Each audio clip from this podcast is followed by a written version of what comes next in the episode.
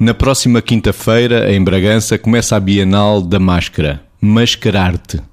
Vítor, tem alguma máscara de psiquiatra? Se calhar, e não, e não dou conta. Não é? Muitas vezes, pegando por aí, não é? Se naquilo que é o exercício de uma, de uma profissão destas, de, das nossas áreas, psi, às vezes dá jeito que nós tenhamos a percepção que perante o outro eh, não devemos estar com máscaras. E muitas vezes tem, tem pode-se ter a ideia de que uh, os psis, para gerirem, para aguentarem as angústias, para conseguirem lidar com aquilo que são os problemas dos outros, então, de alguma forma, tinham que criar um, um distanciamento que podia ser aqui simbolicamente reenviado para a ideia de máscara.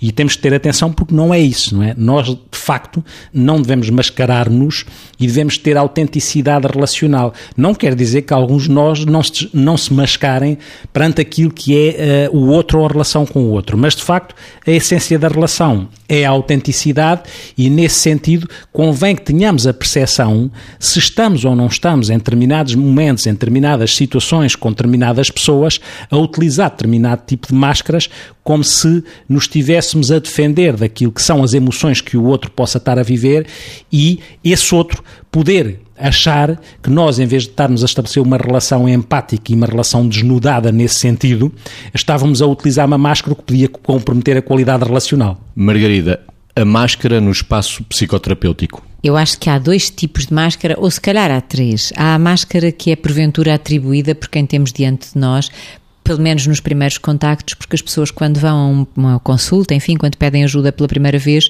nem sabem muito bem, se não nos conhecem, quem vão encontrar têm é uma expectativa do que vão encontrar e às tantas confundem o quem com o quê e podem, enfim, esperar, entre aspas, obviamente, a máscara do psicoterapeuta, não é?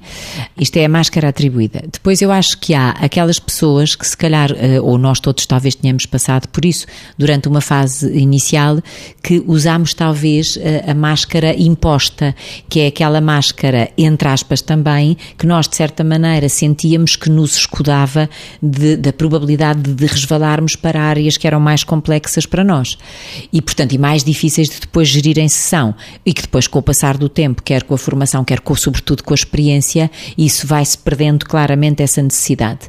E depois ainda há aqui uma questão que é o procurar, o não estar atrás da máscara para uh, permitir a relação empática uh, e ao mesmo tempo tentar haver uma coerência, porque nós não somos só psis, nós somos, nós somos pessoas uh, que temos vidas concretas. E, portanto, não precisarmos de estar atrás de uma máscara, precisarmos de desempenhar um papel, isso sim, com coerência e com para que no nosso papel de, psicólogos ou de psicoterapeutas ou de, de, psiquiatras não estejamos aqui a fazer um caminho caminho que nos desumanize. Ou seja, às vezes o perigo da máscara é a desumanização dos psis que pode levar ao distanciamento e impossibilitar a relação empática que é a base de toda a psicoterapia fundamentada.